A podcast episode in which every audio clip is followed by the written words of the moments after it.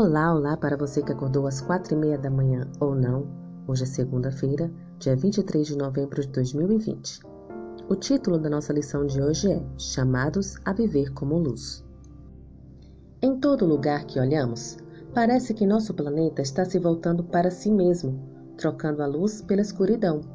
No entanto, também encontramos a escuridão mais perto de nós, ao considerarmos nossa experiência neste mundo difícil pois também entendemos os horrores que a vida nos causa ao lutarmos contra a doença, ao lidarmos com a perda de entes queridos, ao observarmos familiares sucumbindo à separação e ao divórcio e ao lutarmos para compreender os males da sociedade e da cultura. No entanto, em meio a esse cenário de falência moral e trevas espirituais, no meio de todo esse barulho externo e interno, ouvimos as palavras de Jesus a cada um de nós. Vós sois a luz do mundo.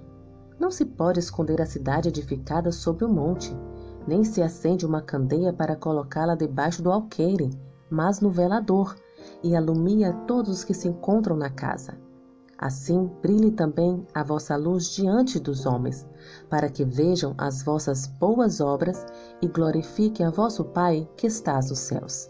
Mateus, capítulo 5, versículos 14 a 16. De acordo com os versos acima, como devemos viver?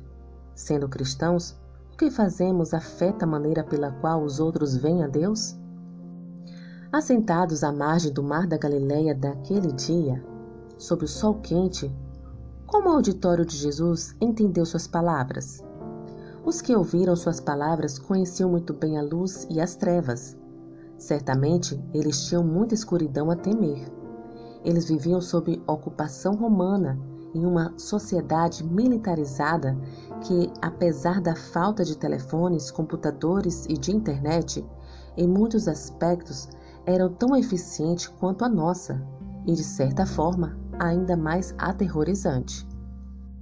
Os romanos estavam por toda parte lembrando as massas na encosta que aqueles que insistiam em criar problemas rapidamente seriam levados aos torturadores e a uma morte exposta em uma cruz romana. No entanto, ali estava Jesus, chamando-os para viver como luz, a ser misericordiosos, puros de coração, pacificadores. A educação cristã deve, portanto, ensinar nossos alunos a ser luz no mundo, a ser capazes de fazer escolhas e de tomar decisões que revelem a realidade e a bondade de Deus para os outros. De que maneira podemos mostrar aos outros a realidade e a bondade de Deus? Que o Senhor te abençoe.